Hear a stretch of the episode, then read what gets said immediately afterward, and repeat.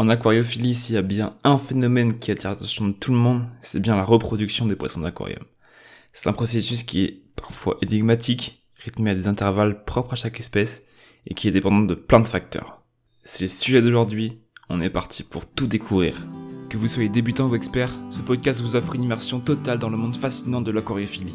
Des conseils pratiques, des astuces inédites, des interviews d'experts et bien plus encore. Venez nous rejoindre et plonger dans cette aventure. Vous allez découvrir les secrets pour créer un bel aquarium naturel, sain pour vos espèces qui vous correspondent. Si le podcast vous plaît, je vous invite à vous abonner pour ne rien rater. Pour me soutenir, le type de partager le podcast, lui laisser une jolie note ainsi qu'un commentaire. Je vous en remercie. Aquarium Facile, le podcast qui vous plonge au cœur du monde aquatique. Je m'appelle Léon Barbeau, créateur du blog Aquarium Facile, et je vous souhaite à tous une très belle écoute. Bonjour à tous, j'espère que vous allez bien. C'est Léon Barbeau du blog Aquarium Facile. C'est un plaisir de vous retrouver pour un nouvel épisode aujourd'hui. On va parler de la reproduction des poissons d'aquarium. Donc comme j'ai dit juste avant, c'est influencé par plein de paramètres. Il y a des espèces qui vont se reproduire différemment les unes des autres. Donc on va voir tout ça aujourd'hui. Il faut savoir avant tout que certaines espèces elles sont monogames et d'autres polygames. Donc dans, quand on dit monogame, c'est-à-dire qu'il y a un couple qui va se former pour se reproduire et parfois même élever les, les ensemble. Tandis que ceux qui sont polygames, ce sera les mâles qui vont féconder plusieurs femelles, euh, sans forcément de former de couple. Ça peut être parfois très compliqué de former un couple viable, dans le cas d'espèces monogames. C'est pas parce qu'il y a un spécimen mâle et un spécimen femelle que les deux vont forcément s'entendre. Donc voilà, faut, euh, la reproduction, c'est un phénomène qui va être, euh, qui va demander de la patience et de la persévérance dans certains cas. Mais bien sûr, il y a plusieurs espèces aussi qui sont hyper faciles à reproduire. On verra ça ensemble euh, juste après. Ce qui est aussi intéressant dans leur reproduction, c'est tout ce qui va être l'observation de paranuptiales, qui sont franchement magnifiques à observer, qui vont du coup marquer l'entrée dans la période de frais. Euh, voilà, c'est pareil que la reproduction la période de frais. Et pour vous donner un petit chiffre, les femelles les pondent par centaines, voire milliers au cours de leur vie. C'est assez conséquent, ça dépend des espèces, mais voilà, c'est, il y a de quoi faire. Donc aujourd'hui, on est parti pour découvrir les différentes formes de reproduction, comment favoriser la reproduction, les accessoires qui, les vont être utiles et inutiles, et puis on finira par quelques conseils sur euh, l'élevage des alevins. On est parti. Donc les différentes formes de reproduction des poissons. Euh, donc on va avoir trois modes distincts. On va avoir le poisson vivipare, les poissons ovovivipares et les poissons vivipares. Cette distinction s'exprime surtout euh, en partie au niveau du mode de développement embryonnaire qui va être qui va différer. Donc on va d'abord classer les poissons vivipares avec les poissons ovipares, et ensuite on parlera des poissons ovipares. Alors, les poissons vivipares et ovipares, en gros, ça va être des poissons qui vont se développer directement dans le corps de la mer. C'est-à-dire qu'ils vont pas naître sous forme d'œuf ni quoi que ce soit, ils vont naître directement sous forme d'alevins, et qui seront prêts à nager, qui seront actifs, qui pourront se nourrir. Donc chez ces poissons, euh, la femelle va être fécondée par le mâle, qui va avoir sa nageoire anale, qui va se transformer en organe de reproduction qui va souvent s'appeler un gonopode. Donc c'est comme ça que les poissons euh, vivipares et ovivipares se reproduisent. Mais ce qui va faire distinction entre les poissons vivipares et ovivipares, c'est la euh, structure d'échange entre l'embryon et la mère. Donc chez les poissons ovivipares, il n'y en a pas. C'est-à-dire que les œufs, bien qu'ils éclosent aussi à l'intérieur de la mère, euh, ils vont se nourrir surtout des réserves présentes dans les œufs, et non directement dans la, des réserves de la mer comme chez les poissons vivipares. Pour vous donner quelques exemples, la famille des Godéidés, c'est principalement vivipares, tandis que la famille des Guppies, des Platies, des Mollies, tout ça, ça va être principalement ovovivipares.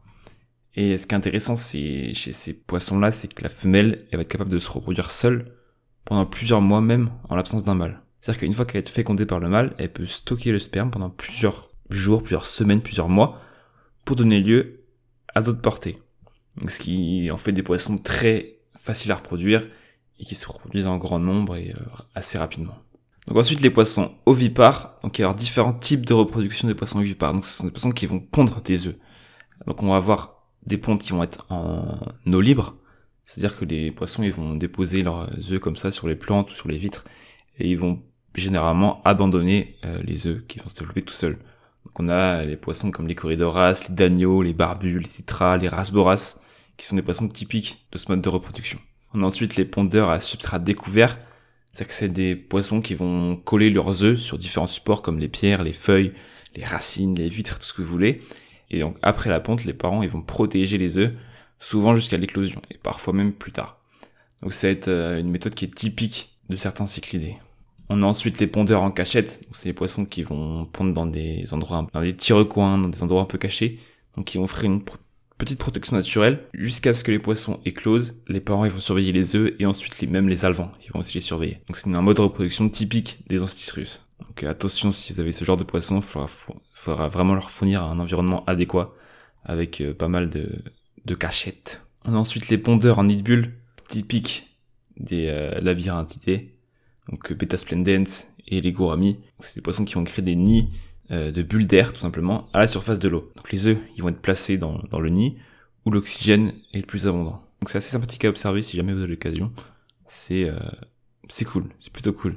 Ensuite, on a les incubateurs buccaux. Donc ça, en fait, quand les œufs vont être pondus, ils vont être fécondés, ils vont être récupérés par un des parents qui va les garder dans la bouche. Et c'est un comportement qui peut persister même après l'éclosion. C'est typique des cyclidés euh, buccopharygiens. Ceux du lac Malawi sont principalement connus pour ce genre de comportement. Et il y a un petit dernier poisson qui a une particularité pour sa reproduction, ce sont les kilis. On va avoir des kilis soit annuels, soit des kilis non annuels. Kilis annuels, c'est ceux qui vont pondre des œufs euh, pour survivre à la sécheresse, parce que leur milieu en eau, il va être, il va il y aura plus d'eau. Et du coup, ils pondent des œufs qui vont être résistants à la sécheresse sur plusieurs années. Et donc les kilis annuels, eux, ils vont du coup se rester vivants d'une année à l'autre. Donc les kilis, c'est des poissons qui vont se reproduire quotidiennement. Donc voilà pour les différents modes de reproduction des poissons euh, ovipares. On va passer maintenant aux astuces pour favoriser la reproduction des poissons d'aquarium. Pour maximiser les chances de réussite de nos reproductions, il va être essentiel de créer un environnement propice aux besoins spécifiques de chaque espèce. Donc attention à ce que je vais dire, c'est pas valable pour toutes les espèces, je vous laisse vous renseigner euh, plus spécifiquement sur les besoins de l'espèce que vous possédez. Donc on va, il va être important de créer une qualité d'eau qui va être adaptée à la reproduction.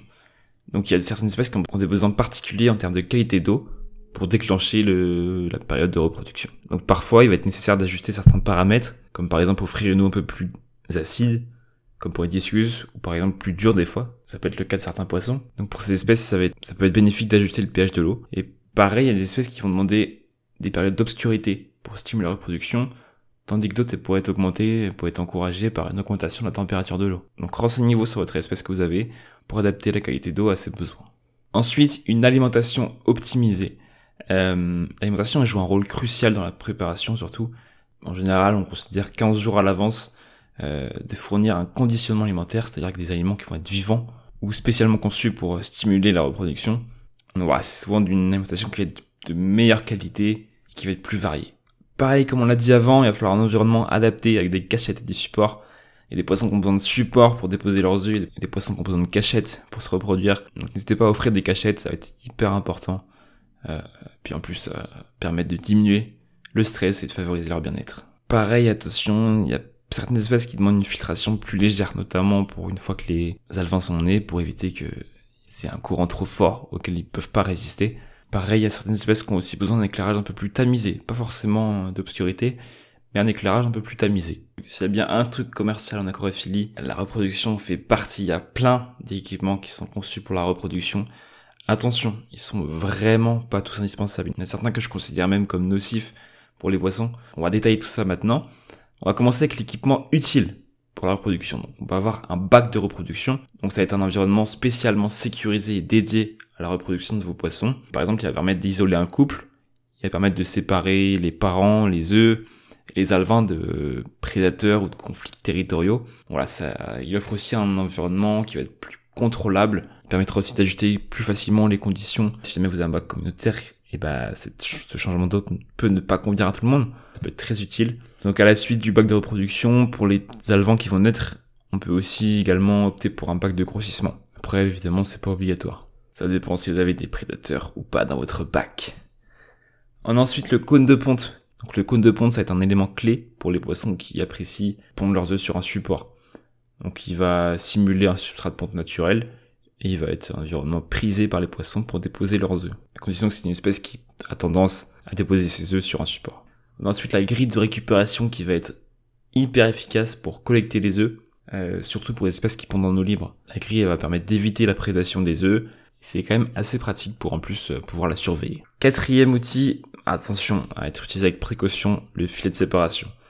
Uniquement si jamais vous avez besoin de ce genre de filet, uniquement si vous avez un quorum garanti un volume de nage conséquent pour votre espèce une fois que le filet a été placé. Donc si vous avez un 30 litres et que vous séparez en deux, ah bah du coup vous avez un 15 litres, et j'imagine qu'il y a très peu d'espèces qui peuvent vivre dans un 15 litres, Donc dans ce cas-là, ça va pas être optimisé. Le fait de séparation, son objectif c'est de, maintenir les poissons euh, reproducteurs séparés, tout en permettant du coup aux œufs de rester en eau libre. Euh, ça peut aider à résoudre des conflits entre poissons adultes et ça peut aussi du coup permettre d'empêcher la prédation des œufs. Après, je suis, suis pas un grand fan de cette pratique-là, mais si jamais vous avez besoin, euh, utilisez-la avec précaution. Ensuite, l'équipement déconseillé, on va voir tout ce qui va être nurserie, pondoir et autres méthodes d'isolement qui sont vendues comme euh, pour protéger les alevins et pour protéger la mer. C'est vraiment pas toujours une bonne option. Ça entraîne souvent du stress pour les poissons, que ce soit pour les alevins ou pour la mer.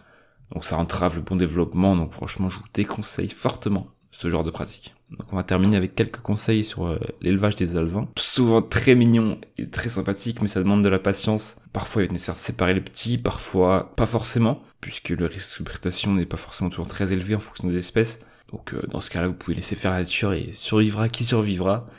et surtout ces espèces qui sont euh, qui se produisent facilement et en grand nombre, ça peut être parfois compliqué de gérer une forte population, donc ce genre de stratégie ça peut être intéressant. Et donc pour les nourrir, je vous conseille une nourriture spécialement conçue pour eux, comme les noplides artémia, les infusoires ou les aliments secs du coup euh, de plus petite et de taille plus fine. Pensez à les nourrir en petite quantité, mais par contre plusieurs fois par jour.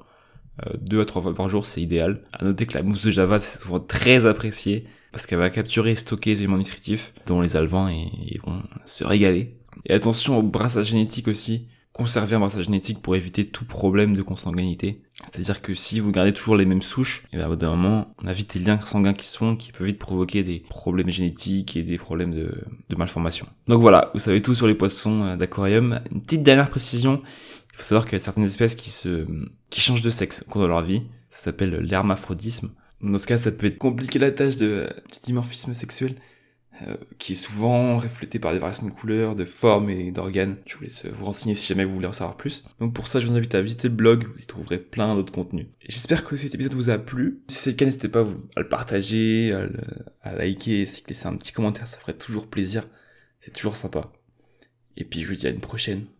Allez, ciao